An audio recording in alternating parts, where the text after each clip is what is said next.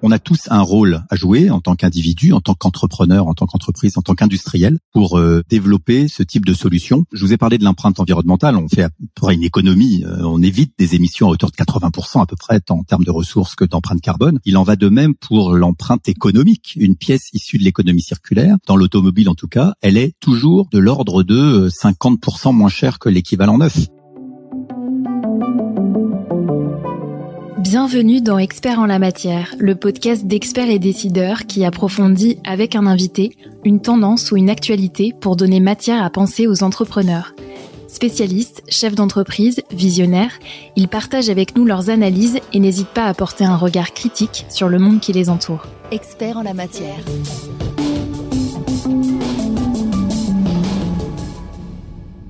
Aujourd'hui, nous recevons Julien Dubois. Bonjour.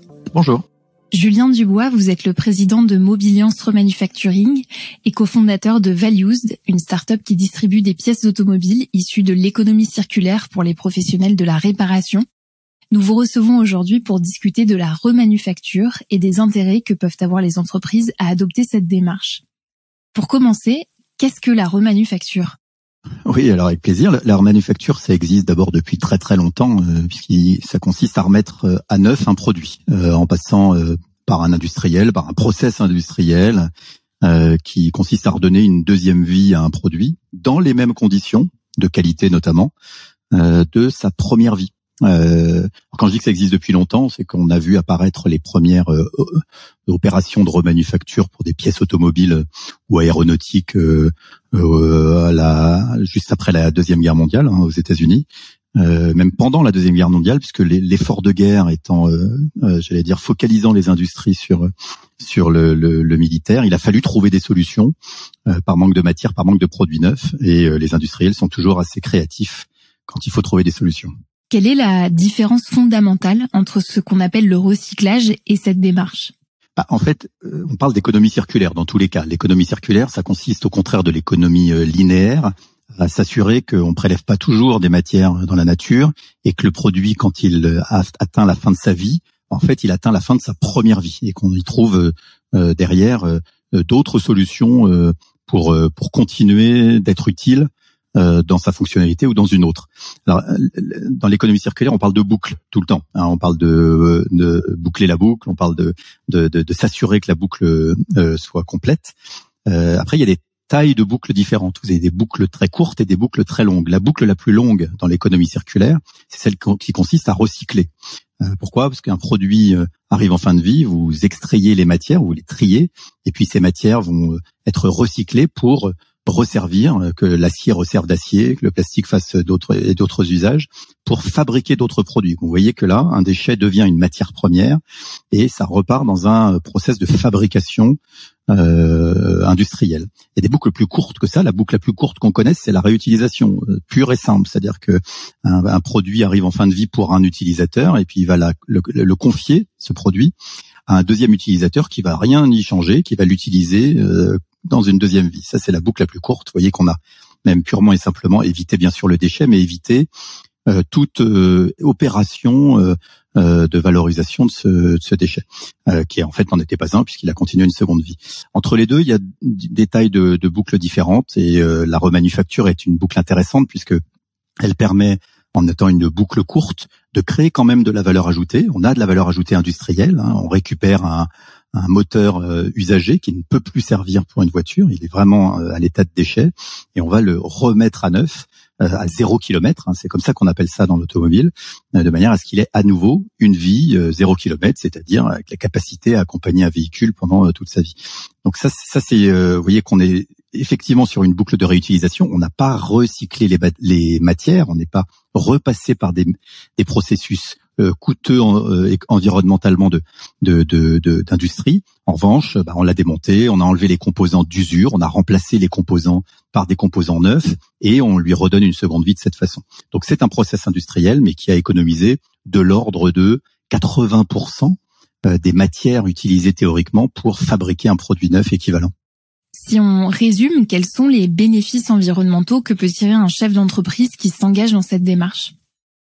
Alors, de deux choses l'une. Vous êtes euh, un industriel euh, linéaire et vous souhaitez euh, compléter votre activité ou convertir votre activité à une activité identique mais circulaire. Là, c'est un changement profond du mode de production. Hein. On fabrique plus un, produit à base de, de, de matériaux bruts et vierges. On fabrique des produits à la base d'autres, à partir d'autres produits. Et ce dont on se rend compte, c'est que bien souvent, ce ne sont pas les mêmes industriels en réalité puisque les process sont très différents, la façon de gérer les matières premières est très différente, les, euh, organisations industrielles sont très différentes, et j'allais dire la localisation industrielle est même, euh, on le constate, très différente. Sur la pièce automobile, euh, on constate par exemple que à peu près 80 à 90% des pièces neuves qui sont vendues sur le territoire français sont fabriquées en Asie ou en tout cas très loin de nos territoires. C'est exactement l'inverse. 80 à 90% des produits remanufacturés sont eux fabriqués en France. Euh, de fait, vous avez une nécessité d'avoir une proximité entre le gisement de déchets, euh, qui est la matière première du remanufacturier, et le client, qui est le garagiste ou l'automobiliste dans ce cas. Euh, ça, c'est la première voie, c'est-à-dire un industriel qui souhaiterait passer au remanufacturing pour son activité. Après, toutes, les entreprises, PME, TPE et les grandes entreprises, ont à se poser des questions euh, sur leurs achats et s'en posent bien sûr, hein, euh, et pas seulement parce que la loi oblige aujourd'hui d'évaluer son empreinte carbone, mais tous les entrepreneurs se posent la question de leur empreinte environnementale.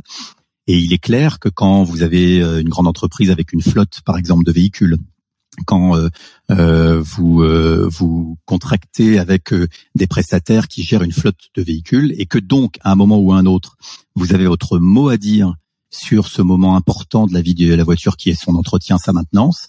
L'un de vos pouvoirs, j'allais dire pour réduire l'empreinte, c'est de pousser vos prestataires, de pousser vos salariés à opter pour des pièces issues de l'économie circulaire quand cela est possible lors d'une réparation de leur véhicule.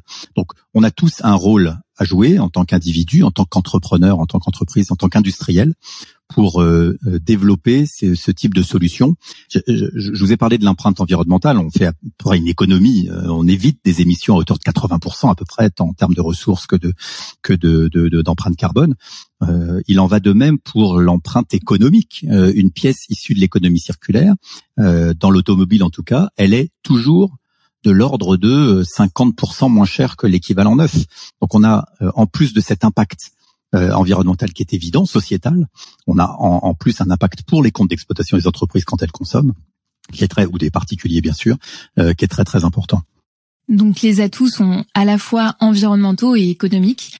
Pour revenir sur l'aspect environnemental, à l'heure où les entreprises doivent inclure dans leur bilan carbone les émissions liées à leurs achats, est-ce que ça voudrait dire que la remanufacture est un levier euh, intéressant pour elles? Absolument, c'est le fameux scope 3 dont aujourd'hui plus personne ne peut euh, ne pas avoir entendu parler, où effectivement il convient pour les entreprises, aujourd'hui les très grandes, demain toutes les entreprises, d'évaluer leur empreinte carbone, comme vous le disiez, non seulement au regard de leur propre activité, mais aussi de leur choix, de leurs achats, par exemple, hein, auprès des fournisseurs. Euh, et on voit bien là le rôle de l'acheteur. L'acheteur, il choisit des produits. Euh, on va dire qu'il avait tendance à choisir les choses sur deux critères euh, qui étaient la qualité et le prix euh, historiquement. Je crois qu'il y a un critère de plus euh, qui vient s'ajouter, qui est le critère de l'empreinte environnementale.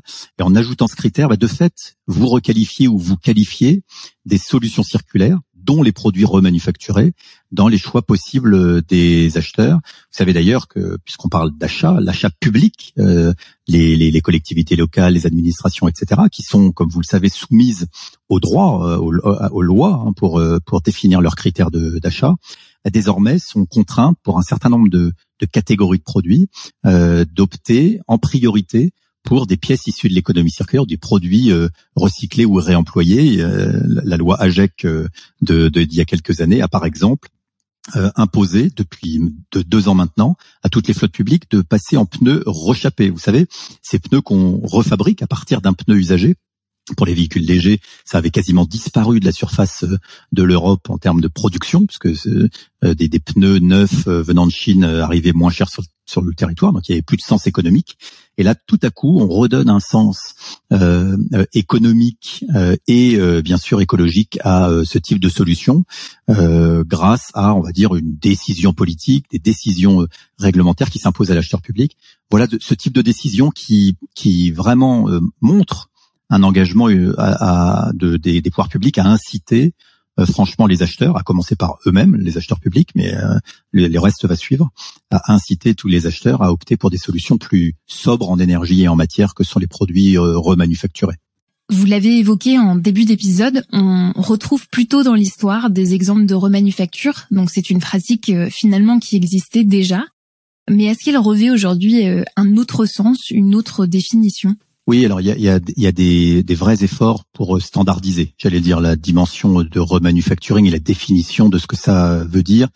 Euh, vous voyez euh, probablement euh, poindre d'autres termes hein, sur le sur les différents marchés de produits, comme le, terme reconditionné par exemple, dont on entend beaucoup parler pour les produits électroniques, les téléphones, les ordinateurs, etc. Les, les, définitions sont assez claires. Hein. D'abord le terme reconditionné, je, réponds à votre question après, hein, mais le terme reconditionné, il est depuis 2022 défini par le Code de la consommation en France comme un produit d'occasion qui a été à minima contrôlé dans sa fonctionnalité. Je dis à minima parce que dans certains cas, si euh, l'écran du téléphone est cassé, on va le remplacer. Par exemple, si la batterie est trop euh, est, trop usée, on va la remplacer. Mais potentiellement, si tout ça va bien euh, et que le produit est un produit d'occasion qui se porte bien, on va le contrôler, le nettoyer bien sûr, et le remettre dans, en circulation. Ça, c'est un produit reconditionné, c'est-à-dire que vous voyez qu'il y a il y a vraiment eu la, la, la, patte d'un expert, d'un contrôleur euh, qui est venu euh, s'assurer du fonctionnement du produit et c'est ce qui compte pour le consommateur qui va euh, qui va en avoir la charge pour sa deuxième vie. le remanufacturing, c'est un petit peu plus exigeant, un petit peu plus complexe puisqu'il s'agit d'un process industriel qui va prendre un produit, souvent un produit complexe, lui-même composé de, enfin constitué de plusieurs composants, qui va prendre un produit qui va le démonter intégralement, donc le, réduire en sa multitude de composants, euh, changer les composants d'usure euh, par des composants neufs. J'insiste, petite euh, parenthèse sur le sujet. J'ai bien parlé de composants d'usure et pas de composants usés. C'est-à-dire qu'en réalité, le remanufacturing est un process systématique. On sait, avant même de démonter un produit, qu'on va changer la pièce A, B et C, euh, et on ne contrôle même pas en fait l'état d'usure de cette pièce A, de cette pièce B et de cette pièce C. On considère par postulat que celles-ci doivent être changées. pourquoi on fait ça? Bah, Pour avoir d'abord un process systématique, une qualité euh, systématique et continue, et de pouvoir derrière proposer au produit, en ayant changé tous les composants d'usure et en ayant conservé que les composants durables, que cette fois bien sûr on a contrôlé, de proposer un produit qui a toutes les caractéristiques de ce produit quand il était neuf. Euh, les, euh, les composants d'usure ne sont neufs, bien sûr. Euh, sa fonctionnalité est contrôlée, sa performance est contrôlée, sa durabilité est, comparable au, produit neuf. Et dans bien des cas, il est même homologué ou certifié par le fabricant d'origine. Et dans tous les cas, et ça fait également partie de la, la définition d'un produit remanufacturé, son niveau de garantie, garantie proposée par le remanufacturier, est égal à la garantie du produit neuf proposé par le fabricant d'origine. Vous voyez qu'on est dans un, avec le remanufacturing dans quelque chose de plus exigeant et de fait, de, avec des niveaux de performance, qualité, durabilité qui sont supérieurs et garantis. Quelle est la place de, de la remanufacture aujourd'hui? Est-ce qu'on observe un intérêt euh, croissant à son égard? Alors, je peux vous parler de l'automobile. Je peux difficilement, euh, euh j'allais dire, euh, euh, développer sur d'autres secteurs. Ce que je, ce que je constate, moi, c'est c'est que le, le, produit remanufacturé cumule beaucoup d'atouts et que les clients, euh, que ce soit des prescripteurs, les réparateurs par exemple, ou des prescripteurs utilisateurs, les gestionnaires de flotte, euh, les entreprises elles-mêmes euh, à la tête d'une flotte même petite de véhicules, euh, tout le monde commence à comprendre, et on a du boulot. Hein. moi, je m'occupe de Mobiliance, vous l'avez dit, Remanufacturing, qui est la fédération des remanufacturiers en France. On a beaucoup de boulot pour faire connaître ce, ce marché, ces process, ces savoir-faire qui sont les, des savoir-faire souvent historiques de sociétés françaises, euh, qui sont des PME industrielles dans les territoires et qui font du très très bon boulot. Maintenant, charge à elles et nous de le faire davantage connaître. Et c'est clair que quand on échange avec les preneurs de, avec les décisionnaires sur leur flotte automobile, euh, les arguments que je viens de développer sur l'impact économique, l'impact écologique et la, j'allais dire le non compromis sur la qualité des produits, euh, ça fait mouche, euh, évidemment. Euh, quand vous cochez toutes les cases et qu'à la fin l'addition est moins salée, je crois qu'il faudrait être euh, aveugle ou euh, actionnaire d'un équipementier automobile pour prendre une autre décision. Donc effectivement, on a beaucoup de, on a beaucoup de, de, de succès et de, de, développement. Il n'y a pas beaucoup de remanufacturiers aujourd'hui qui fassent grise mine quand on, ils commencent à parler de ces résultats. Donc le, le business se porte bien, le développement est là. C'est encore un marché qui est restreint. on est en dessous de 5% de de part de marché sur la totalité du marché des pièces automobiles en, en Europe. Vous voyez qu'on a encore du chemin mais c'est déjà 15% aux États-Unis. Donc, euh, quand on voit des précédents comme celui-là, sur lequel je vous le disais, l'histoire euh, euh, parle plutôt pour pour, pour eux. Hein, ils étaient là d'abord, mais ça fait des, décennies qu'en Europe on fait du remanufacturing, et je crois que on a tous à gagner à ce que la part de marché de ces de ces produits continue d'augmenter. Selon vous et en regardant les exemples qui existent à l'international, vous venez de mentionner les États-Unis par exemple, quels seraient les, les freins à lever pour accroître l'expansion de la remanufacture en Europe? Écoutez, les savoir-faire sont là, les arguments euh, commerciaux euh, pour convaincre les clients sont là. Effectivement, il manque des choses. Et qu'est-ce qui manque? Et d'ailleurs, quand on, pose la question à l'automobiliste lui-même, hein, euh, est-ce que vous seriez prêt à, ce qu'on installe sur votre produit, sur votre pardon, sur votre voiture des, produits remanufacturés?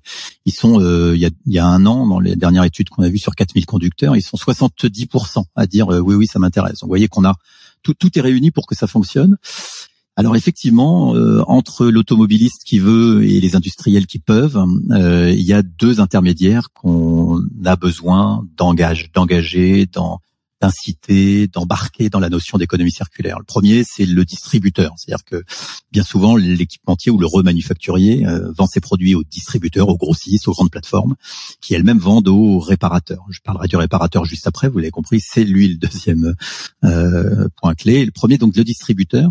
Aujourd'hui, on est malheureusement dans un modèle où bien souvent, il est plus intéressant ou plus stratégique pour le distributeur ou, le grand grossiste de vendre de la pièce neuve que de la pièce euh, issus de l'économie circulaire, parfois pour euh, avec une analyse un peu erronée sur le chiffre d'affaires, c'est-à-dire qu'il vaut mieux vendre quelque chose à 100 que quelque chose à 50. Je dis erroné parce que euh, voilà, je crois que aucune entreprise ne se paye en chiffre d'affaires, hein, tout le monde se paye en rentabilité, donc je pense que c'est c'est ça qu'il faudrait regarder. Mais c'est vrai qu'aujourd'hui, on est plutôt sur ce type de d'approche. les, les grands distributeurs ont des liens très fort avec les grands équipementiers qui, d'une manière générale, sont très très focalisés sur la pièce neuve. Donc, j'allais dire que les enjeux économiques et les liens et, partenariats commerciaux qui existent entre les grands acteurs privilégient plutôt la pièce neuve. Et vous verrez aujourd'hui assez peu de distributeurs. Heureusement, il y a des exceptions, mais assez peu de distributeurs inciter leurs clients garagistes à opter pour la pièce issue de l'économie circulaire. Et puis le deuxième euh, euh, maillon, euh, à convaincre, à embarquer. Et celui-là, il est véritablement en train de changer. C'est le réparateur. Le réparateur, c'est le prescripteur ultime de votre produit, si, de, de, de, votre voiture. Si, si en tant que conducteur, vous arrivez chez le réparateur et que vous lui dites, est-ce que euh, vous pouvez me mettre une pièce issue de l'économie circulaire, et que ce réparateur vous dit, oh vous savez, euh, madame, on n'est jamais sûr avec la qualité de ces produits, c'est la fin du débat. Vous arrêtez, vous argumentez pas, vous, vous n'êtes pas un sachant, lui il l'est, et donc vous allez faire ce qu'il vous dit. Donc la, la prescription du garagiste, elle est essentielle. Euh, et c'est pour ça qu'il faut les convaincre aussi, les embarquer euh, dans le fait que bah, ça évidemment euh, coche beaucoup de, de cases et les convaincre aussi que vendre une pièce issue de l'économie circulaire qui est deux fois moins chère qu'une pièce neuve ne veut pas forcément dire, d'ailleurs ne veut presque jamais dire, gagner moins d'argent en fait à la vente de la pièce. et il y a plein de solutions pour que les garagistes nous suivent et, et ils nous suivent de plus en plus. Et c'est ce qui nous fait penser le fait que les réparateurs et les conducteurs soient de plus en plus enclins à aller vers l'économie circulaire, ça nous fait penser que la distribution va suivre. Euh, les grands équipementiers eux-mêmes, d'ailleurs, euh, on entend des, des par exemple qui euh, remettent au cœur de leur stratégie le sujet de l'économie circulaire, du remanufacturing. C'est pas complètement un hasard. Je pense qu'à la fois c'est l'air du temps et c'est, je pense aussi, l'écoute d'un, d'une évolution du marché, de la demande vers euh, ces pièces euh, à la fois plus économiques hein, dans des périodes d'inflation comme la nôtre et euh, qui ont un impact environnemental plus faible. Est-ce que vous auriez un conseil à donner à un dirigeant qui peut-être écoute ce podcast et qui souhaite se faire accompagner sur ce sujet? Quelles seraient les, les ressources, les experts vers qui il pourrait se tourner?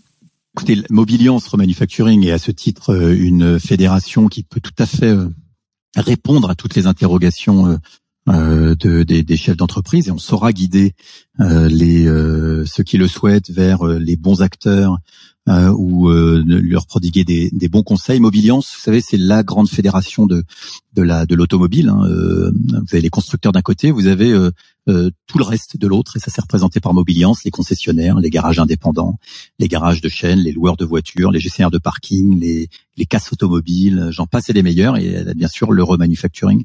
Donc cette grande fédération se charge d'apporter à qui le, le souhaite tous les conseils et toutes les astuces possibles pour euh, pour y avoir recours.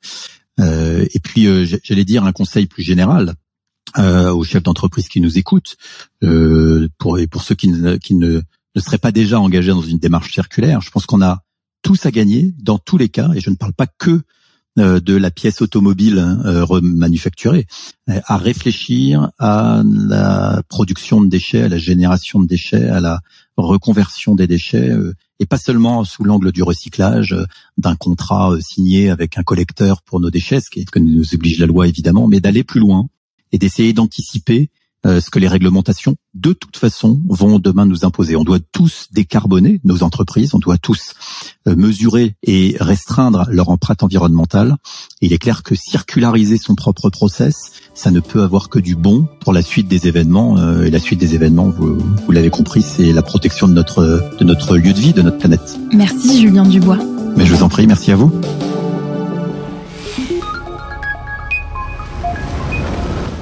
Tous les podcasts de la chaîne Experts et Décideurs sont disponibles sur le site expertsetdecideurs.fr et sur toutes les plateformes d'écoute. N'hésitez pas à vous abonner, à laisser votre commentaire et à liker. La chaîne Experts et Décideurs est une production France Défi réalisée par Circomplex. Experts en la matière.